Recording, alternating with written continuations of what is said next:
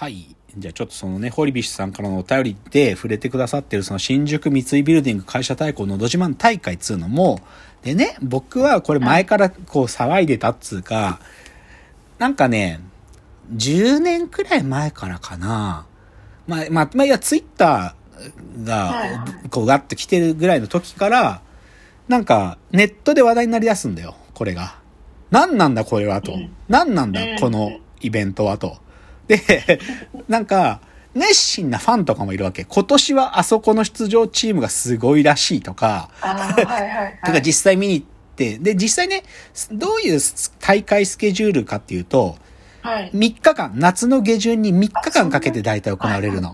で、3日間でね、大体ね、1日ね、1日目2日目が予選なの。で、3日目が決勝なの。で、えー決勝に行けるのは20組くらいなの。毎年。うん3日目に行けるのは20組。で、1日目2日目はね、多分ね、合わせて50組ぐらい出るんだよ。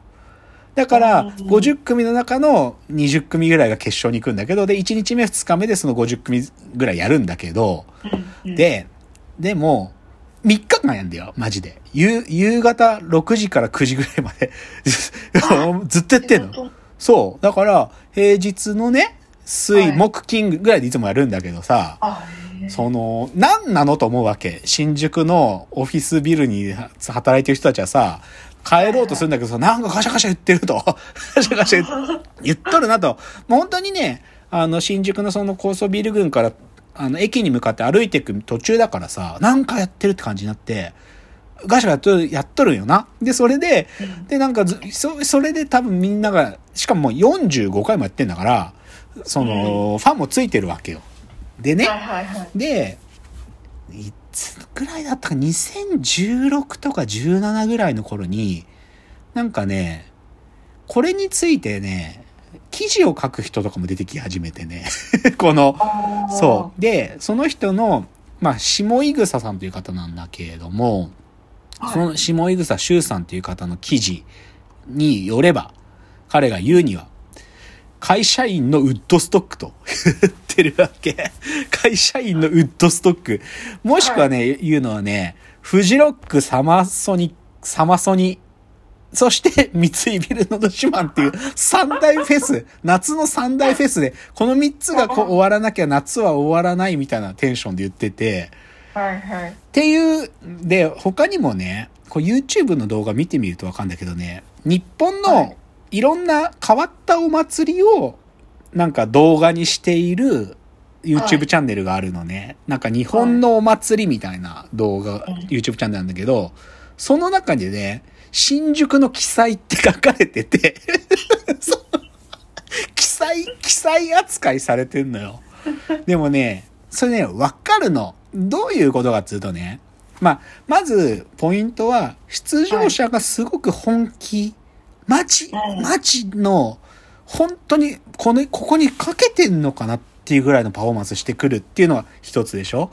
だけど、うん。テナント企業が、まあ、その、出してるわけだから、テナント企業の、まあ、要は同僚たちも応援するんだけど、そのはいはい。応援の仕方が独特で、はい。大量の紙吹雪が舞うのね。紙吹雪というべきか、まあ、細かく切った紙の大量の束をバサバサバサバサ引っ掛け、引っ掛けとか本投げるの。それは何で作られてるかというと、会社にあるシュレッダーで作られてるんですよ。シュレッダーにかけた紙で大量の紙くずを作ってね、それバサバサバサバサバサバサバサってかけるわけ。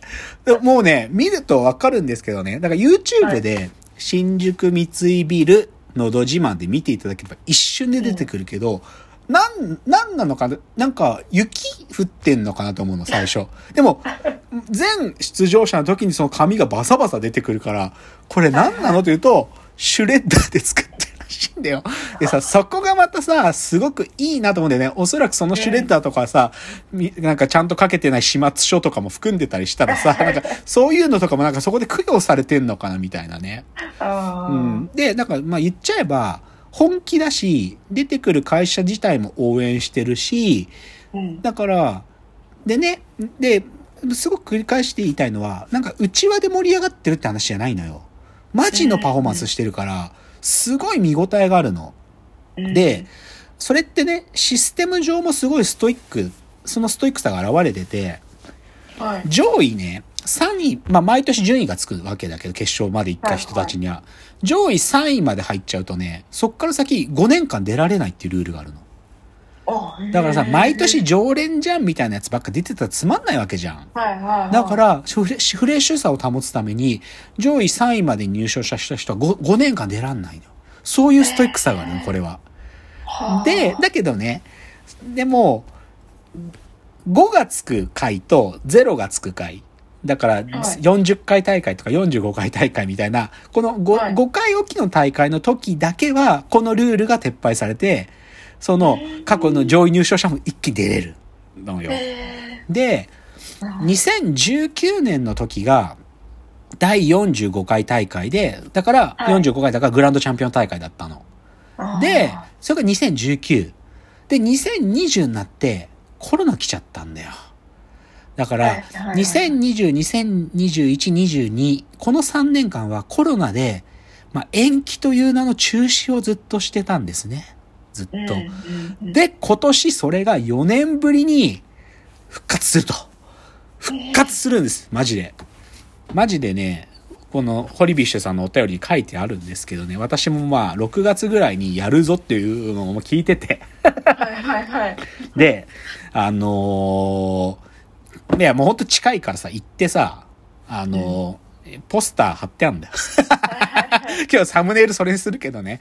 その、マジで、これ新宿三井ビル以外で貼られることのないポスターなんだけど、そのポスターが貼ってあって、それ撮ってさ。だから、あ、やるんや、今年と思ってね。だから今年4年ぶり。で、で、今回は4年ぶりなので、4年ぶりなのでね。だから、ま、本当は適用されない、その、上位入賞者が出られない。今までの5年間出られないルールが適用されるはずなんだけど、今年はまあコロナ明けの久しぶりなので、ここのルールをなしにして、ある意味グランドチャンピオン大会の今年も。えっと、日にちで言うとですね、今年それが行われるのは、と、8月23、24が予選です。うん。で、25日が決勝。あ、に、今年、あ、今年は23日に40組、24日に40組。で。そう、だから1日で10組ずつ残って20、20最後、両方の20組が25日の決勝戦だ。すごいね。ね。うん。あ今年さ、復活すんのこれ。うんで、私楽しみですよ。で、正直ね、多分25日ね、会食とかがありそうでね、決勝行けないかもなんだが、でもまあ、でもまあ3日間のうち1日は絶対行くと思うよ。うん。で、正直ね、なんていうかな、僕がどんだけ言葉尽くしても伝わんねえっていうのは分かってるんで、うんまあ、いや、喋って、いや、でも本当ね、百聞は一見にしかずなの、これって。だから YouTube で、新宿三井ビル、のど自慢で出てくる動画、上から見てみたら、一瞬でどういうものかわかるのよ。で、あのね、ファンマジ多いから、僕も、僕なんかよりももっと熱心なファン多いから、毎年、だってこのために会社休み取る人いるらしいから、3日間コンプするために、フジロックでもねえのに、その、1日目、2日目、3日目全部見るために、会社休む人もいるらしいんだけど、多分その人の、それの代表選手で、YouTube でね、アルファベットで、ひらやま195、ひらやま195って方が、その、2010、いつからかな ?7 とかからかな？その、どう、あ、2015だ。2015からの、彼が少なくとも、録画できた出場者のパフォーマンスを動画でいっぱい上げてくれてます。平山1953の動画で。はいはい。うん。で、これ見るとね、本当に、あ、こういうことかっていうの一瞬でわかるので。うん。で、少しね、じゃあ、ここからね、その、なんていうのかな。この新宿三井ビールのど自慢はさ、やっぱりそれくらい伝統ある大会だし、はいなんていうのかな。入居企業が出てくるっていう意味での、なんていうかな、競合とかもいるわけ。競合、競合とかいる。え、その競合とかの話とかも含めて、今年の展望ね。はいはい。今年度の展望の話を、まあ、今大会の展望の話をちょっとここからしてみたいと思うんだけど、うん。ま、まあ、まずね、なんつうかね、僕今日いろいろ喋ってっけど、この人がマジ専門家なんですっていうので、これを、あこれにアクセスしてください。ここの情報にアクセスすれば間違いないですっていうのがね、あの、歌丸さんのラジオのアフターシックスジャンクション、まあ通称アトロクですけども、そこに、下井草修さん、下井草修、修っていうのは、あの、優秀の修ですね。その下井草修さんっていう人が、彼がこれライフワークなの。この、の新宿ビル、新宿三井ビルのど自慢の取材をするライ、彼のライフワークな、取材っていうかもうファンだから。で、はいはいそこのアトロクの中でも専門家として、たびたびここで情報提供してくれていて、今年も 6月ぐらいに、あの、アフターシックスジャンクションのね、コーナーのね、月月1回ぐらいのなんか担当になって、そこで6月ぐらいからもう言ってんのよ。今年はこうだっつって。